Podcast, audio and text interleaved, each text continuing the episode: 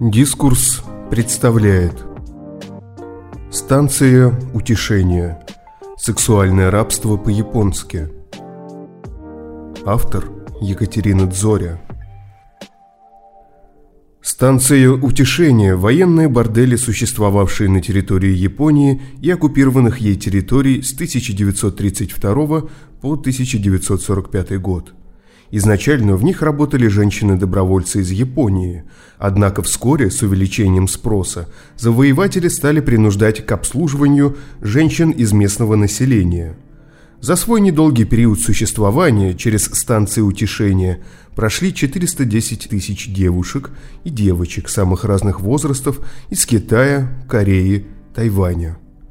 До конца войны дожили лишь четверть. О страшных 13 годах, которые пережили женщины под японской оккупацией, о том, откуда взялось неофициальное название «22 к 1» и какую ответственность за эти военные преступления понесло японское правительство, рассказывает Екатерина Молчанова. Несмотря на полемику между японской стороной и другими странами Азии, уже давно известно о насильственном характере работы в подобных борделях. Женщинами для утешения обычно становились китаянки, кореянки, тайваньки и в достаточно скромном количестве японки. В самых редких случаях на станциях утешения встречались русские девушки или представительницы других наций, в том числе жительницы Европы, случайным образом оказавшиеся на Востоке. Всех девушек либо просто крали, либо ложью и обещанием достойной работы заманивали в военные бордели – Большинство их обитательниц надеялись на работу швеями, санитарками или еще какое-нибудь более благородное дело, нежели проституция, а оказались едва ли не сексуальными рабынями. Другие попадались на еще более изощренное вранье – обещание отпустить сестер, дочерей или близких подруг в случае обмена. В итоге работать на станции утешения оставались и ранее плененные девушки, и бросившиеся их вызволять героини – Вербовщики работали неустанно. В процесс привлечения новых работниц вовлекались серьезные деньги. Некоторых девушек просто выкупали из их семей, после чего проданные становились собственностью государства, вовлеченного во все этапы вербовки. Насилие, угрозы, обманы и деньги служили действенным оружием в руках находчивых японцев, желающих устроить для своих солдат качественный отдых. Когда на оккупированных территориях уже почти не оставалось девушек, которых можно было вовлечь в проституцию, а ряды обитательниц станции утешения редели, пополняли их перевозкой пленниц из концлагерей. Местным жителям представлялась как официальная версия создания своеобразных работных домов, так и неофициальная, заключавшаяся как в защите солдат от болезней, так и в контроле за изнасилованиями в захваченных городах. Конечно, подобных объяснений не хватало для оправдания похищений женщин, девушек и девочек, но запуганные азиаты разных наций предпочитали не задавать лишних вопросов, поскольку в обратном случае возникали проблемы и с армией, и с японским правительством. Так в одном только Китае после открытия самой первой известной истории станции утешения в Шанхае всего существовало около 280 борделей для японских солдат и офицеров. Такие подсчеты сделали на момент военного заседания в 1942 году сами японцы. Точных данных по поводу других стран не существует, что может быть и к лучшему. Знание о еще нескольких десятках или даже сотнях подобных мест вряд ли можно назвать приятным, но приблизительные подсчеты говорят о существовании примерно 400 борделей, часть из которых занимала юго-восток Азии, Сахалин и Южные моря. Началось все более чем с двух сотен заявлений об изнасилованиях женщин на оккупированных японцами территориях. Заявления эти попадали в руки генерал-лейтенанта по имени Ясудзи Акамура, а тот уже предложил своему командованию организовать военные бордели для изменения антияпонских настроений, вызванных недостойным поведением солдат армии – а также для предотвращения снижения их же боеспособности, к которому могло привести появление самых разных венерических заболеваний. Идею одобрили, и по всей Азии стали появляться станции утешения, которые условно делились на три группы. Первая находилась в полном подчинении военных, контроль за ней осуществлялся куда более жесткий, чем за остальными двумя. Еще одна группа контролировалась частными лицами, но по факту все так же была в подчинении и личном использовании у военных. Третья группа, достаточно малочисленная, но также существующая, была более народной. Ею могли пользоваться как военные, так и обычные японцы – а в некоторых, пусть и очень редких случаях, даже представители других наций. Казалось бы, проблема была решена достаточно радикальным способом, и вопрос о ней больше не должен был возникнуть, но изнасилования женщин все же не прекратились. Дело в том, что станции утешения не были благотворительными организациями, да и не стремились ими стать, а указанная стоимость услуг для некоторых солдат была слишком высока. Они предпочитали искать развлечения все так же на стороне и экономить, а не тратить деньги на такое же сомнительное удовольствие в официальных учреждениях. Рядовой оплачивал входной билет, который стоил 5 йен. Для офицеров и капралов развлечение обходилось дешевле. За билет просили всего 2 йены. Девушки существовали в нечеловеческих условиях. Им приходилось обслуживать по 20-30 солдат в день – число которых в итоге после развития и популяризации борделей достигло 50-60 человек в день. Время работы борделей строго регламентировалось.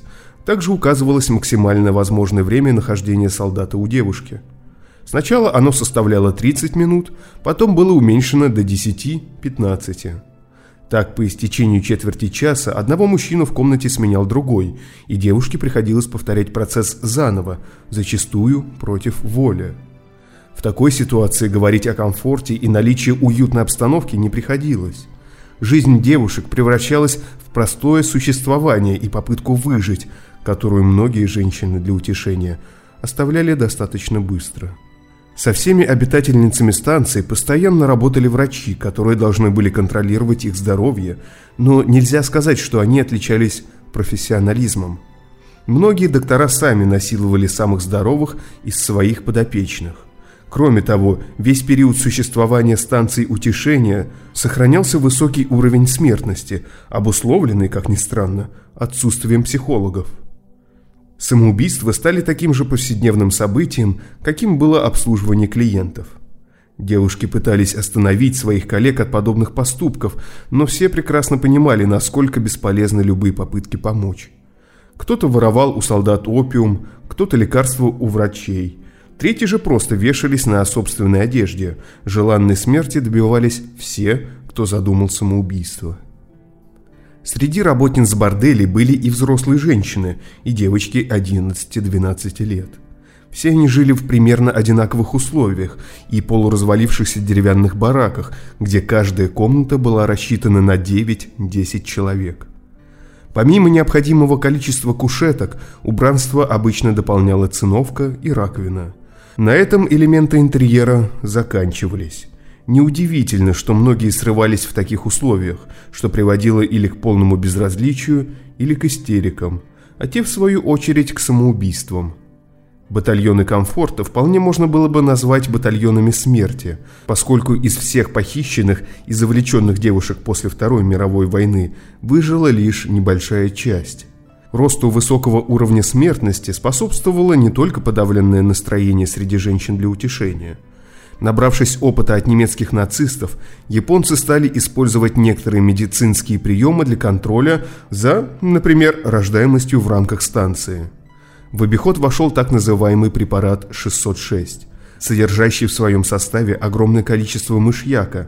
И хотя в военных борделях очень внимательно следили за контрацепцией, его приходилось применять для прерывания нежелательной беременности у работниц станции – Среди эффектов этого препарата значилось провоцирование выкидышей, возможность развития бесплодия или, как минимум, мутации у будущих детей, а также в отдельных случаях смерть пациенток.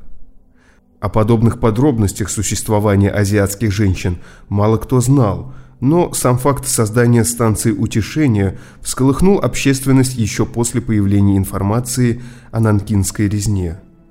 В декабре 1937 года японцы жестоко убили огромное количество жителей Нанкина, который в то время был китайской столицей. Там же появились станции утешения, а над выжившими жителями издевались долго и методично. Фотографии, попавшие в газеты США с изображением зверских убийств и девушек, использовавшихся для плотских утех японских солдат, вызвали волну возмущения. Американцы уже тогда, за четыре года до нападения на Перл-Харбор, требовали вступить в войну с Японией. Впрочем, эти призывы были проигнорированы осторожным правительством под управлением Франклина Рузвельта. Удивительно, что Япония до сих пор отрицает подобные факты, подтверждающие участие ее жителей во Второй мировой и их нечеловеческое отношение к противникам.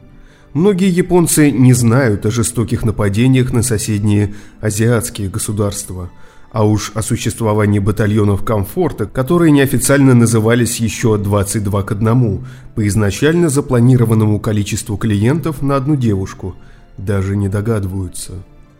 В 90-е японское правительство официально принесло извинения выжившим женщинам для утешения и семьям погибшим работниц станции.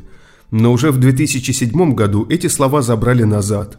В начале марта премьер-министр Японии сообщил, что насильственный характер событий не доказан. После общественного осуждения 26 числа того же месяца он уже объявил о явном нарушении прав человека на станциях утешения – хотя и отказал в финансовой поддержке выжившим в тех событиях. Тогда же разразился мировой скандал, поскольку ни китайцы, ни корейцы, ни представители других стран не согласились с подобным заявлением японского правительства. США, Канада и Европарламент, все крупные страны и союзы приняли резолюцию, призывающую Японию принять на себя полную ответственность за кровавые исторические события. Тоже в марте, но уже 2015 года, совсем недавно, встрече лидеров Японии и Южной Кореи помешал именно вопрос, связанный со станциями утешения. На тот момент, по данным корейского правительства, в этой стране оставалось около 50 бывших женщин для утешения, поддержки для которых и требовали от Японии. Попытка японского правительства откупиться от проблемы не устроила корейцев – и те отказались проводить какие-либо встречи с соседним государством без предварительного урегулирования проблемы. Но проблема существования станций утешения до сих пор прослеживается не только в японо-корейских переговорах и даже не в политических отношениях Японии и Китая. Этот вопрос до сих пор беспокоит многих жителей азиатских стран – Акции в поддержку бывших женщин для утешения проходят как минимум раз в год в самых разных городах и собирают на улицах людей разных возрастов, которые требуют от Японии признания вины, а от собственного правительства – полную поддержку для пострадавших. Цель токийского правительства на сегодняшний момент совершенно ясна – все его представители хотят снять с Японии всякую ответственность за исторические преступления и избавиться от их шлейфа. Но давление со стороны других стран не позволяет этого сделать. За несколько десятков лет, уже прошедших со времен Второй мировой, вопрос принудительного вовлечения азиатских девушек в проституцию остается все таким же острым и, возможно, является одной из самых актуальных проблем прошлого на сегодняшний день. Японские военные власти стремились иметь по крайней мере одну сексуальную рабыню на каждые 29-30 солдат и офицеров. Японские женщины предназначались главным образом для офицеров, а кореянки и китаянки для солдат. Стремясь скрыть от союзников свои преступления, японская армия во многих случаях уничтожала при отступлениях в 1943-1945 годах своих сексуальных рабынь что является одной из причин того, что выжило среди них немного. В 1990-е годы было зарегистрировано около 200 бывших сексуальных рабынь в Южной Корее и 218 в Северной. Так описывается конец существования станции утешения в истории Кореи, которая не так давно была издана в двух томах. Едва ли не ежегодно всплывают уточнения и новые данные о зверствах японцев – на которое современное общество уже не хочет закрывать глаза, публикуя статьи, очерки, фотографии и целые книги, устраивая митинги и акции на улицах. Остается только ждать окончательного признания Японии вины за уничтожение огромного числа женского населения Азии и надеется, что действительно пострадавшие в годы существования батальонов комфорта женщины успеют услышать полноценные извинения.